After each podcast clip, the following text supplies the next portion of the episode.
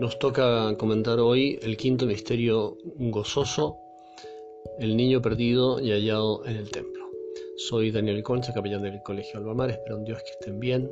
Rezo por ustedes y mi oración más valiosa no es mía, sino la de Cristo en la misa. Encomiendo al Señor a todas las familias que de alguna manera me escuchan estos audios, cada uno de ustedes, para que el Señor les dé fortaleza, nos dé alegría y paz, lo cual no es poco.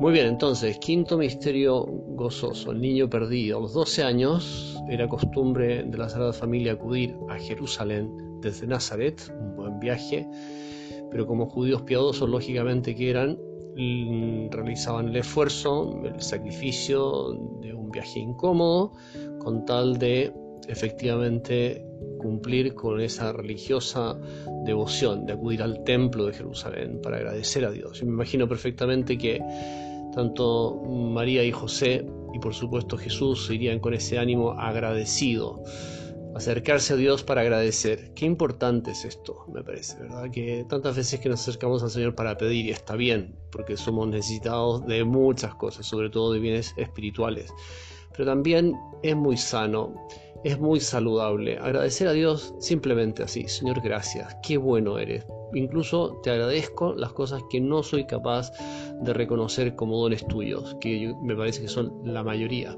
La mayoría de los dones y bendiciones que el Señor nos comunica abundantemente no somos capaces de reconocerlos. Pero sí podemos en una oración de niño poder decirle, Señor, te agradezco todo lo que me das. Bueno, entonces con ese ánimo agradecido acuden al templo de Jerusalén y mm, después de realizar todas sus eh, devociones, en fin, mm, se van de vuelta. Y al tercer día de viaje, perdón, al viaje, en el comienzo de ese viaje de vuelta, se dan cuenta que el niño no está.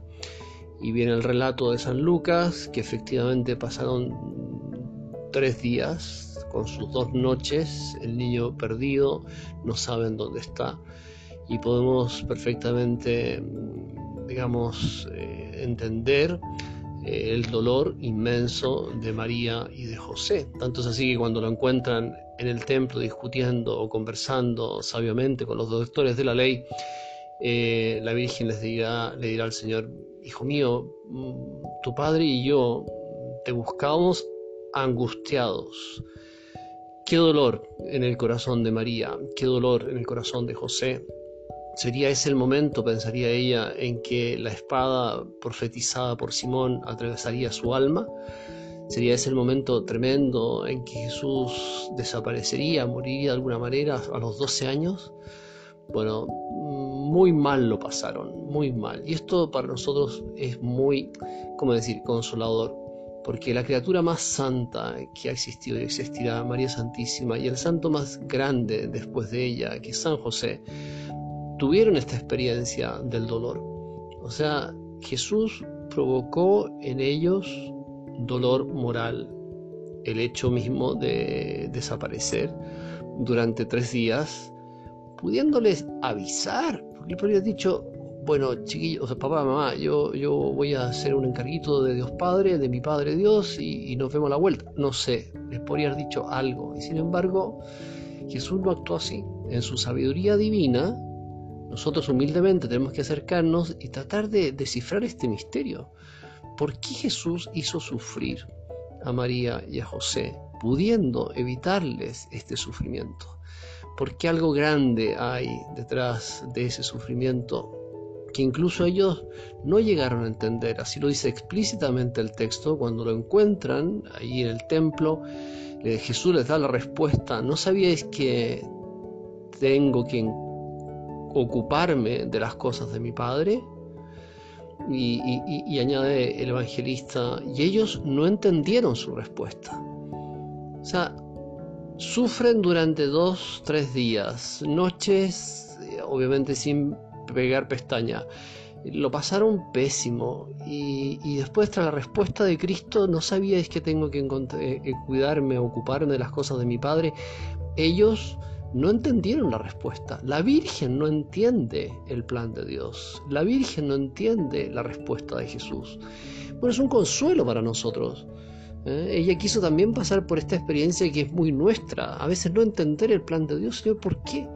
¿Por qué me haces esto? ¿Por qué me haces sufrir así? ¿Por qué no, mm, con todo lo que te he pedido, por qué no acortas este tiempo de prueba? ¿Por qué no me facilitas las cosas? ¿Por qué un problema más y ya tengo cinco encima? Y la Virgen no protesta. No entendieron la respuesta y dice, y regresaron a Nazaret. Y el niño les estaba sujeto. Es un ejemplo, les decía, muy imitable. Eh, el silencio de María frente al desconcierto de la lógica de Dios. Dios tiene a veces una lógica que nosotros no somos capaces de descifrar. ¿Por qué vamos a entender todo? ¿Por qué vamos a encontrar todo sentido así ya claro y distinto? A veces no nomás. Habrá que esperar más adelante con el paso del tiempo, la perspectiva de los años, o incluso quizá en esta vida no seremos capaces de entender y lo entenderemos en la otra. No tenemos por qué entender, tenemos que respetar la libertad de Dios. Su lógica a veces es muy distinta a la nuestra. Pero ahí es donde entra la fe, ¿verdad? Ahí es donde entra eh, la confianza total. La Virgen no se revela y, en fin, no discute. ¿Y cómo es posible que esto? No, pregunta por qué. Y ya hasta la respuesta no entiende y luego guardaba estas cosas en su corazón, conservaba estas cosas en su corazón, dice el texto de San Lucas. O sea, lo hizo materia de oración. Ese actuar de Dios que para ella eh, resultaba indescifrable, eh, un enigma, sin embargo, lo hace tema de oración. ¿Qué querrás con esto tú, Señor? Ahora también uno se pregunta, ¿dónde está el gozo de este misterio? Bueno, el gozo es que lo encontraron es verdad, después de tres días de sufrimiento viene el gozo, como tantas veces en la vida que el Señor permite o a veces simplemente quiere que suframos para, luego, para luego después darnos la alegría de la resurrección, la alegría del encuentro. Entonces es un misterio de gozo porque encontraron a Jesús, pero el gozo más profundo no está ahí. El gozo más profundo es en la revelación que hace Cristo de sí mismo. ¿No sabíais que tengo que ocuparme en las cosas de mi Padre? Cuando la Virgen le acaba de preguntar, tu padre y yo te buscábamos, ¿por qué nos has hecho esto? Fíjense aquí dos veces la palabra padre. Jesús, eh, padre utilizado por María se refiere a José, y es el padre adoptivo, José, y Jesús responde con la misma palabra padre, referido a su Padre Dios por naturaleza. ¿No sabíais que tengo que ocuparme de las cosas de mi Padre? Entonces Jesús está presentando ante mm, su Madre Santísima y San José como quienes lo sabían, pero esta revelación de su divinidad es el Hijo de Dios vivo, encarnado de las purísimas entrañas de la Virgen María, fue un motivo de gozo. No es que no lo supiera la Virgen, por supuesto que sí, también San José, pero esta revelación, la primera palabra de Jesús es revelativa. La primera palabra de Jesús hace referencia a su propio ser divino. Bueno, que también nosotros encontremos gozo en pensar que Jesús es nuestro y ese Jesús nuestro, que es amigo, que es nuestro, nuestro, compañero de viaje, que no nos deja nunca, que está siempre con nosotros, que nos mantiene siempre, digamos, sostenido por su gracia y su misericordia, ese Jesús es Dios, es el Emanuel, el Dios con nosotros.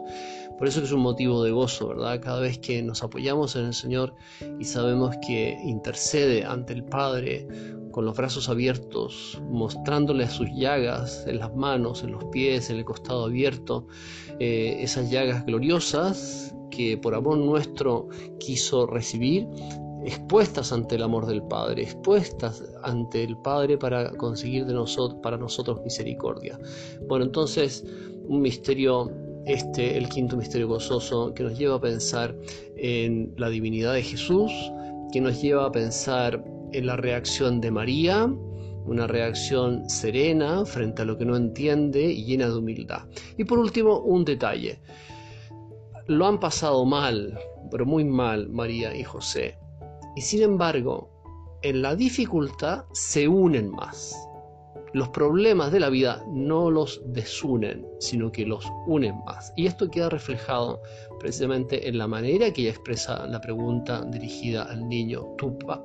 Tu, padre y yo te buscábamos. Pone a San José por delante. Están muy unidos. Un precioso ejemplo a seguir, ¿verdad? Que los problemas de la vida, económicos, eh, incertidumbre profesional, dificultades de salud, educación de los hijos, etc. Los problemas de la vida no nos separen, no separe a marido y mujer, sino que los una más. Y eso evidentemente que lo lograremos en la medida que miramos el ejemplo de María y de José y le pedimos que interceda por nosotros para que efectivamente sigamos sus huellas. Nos vemos, bye bye.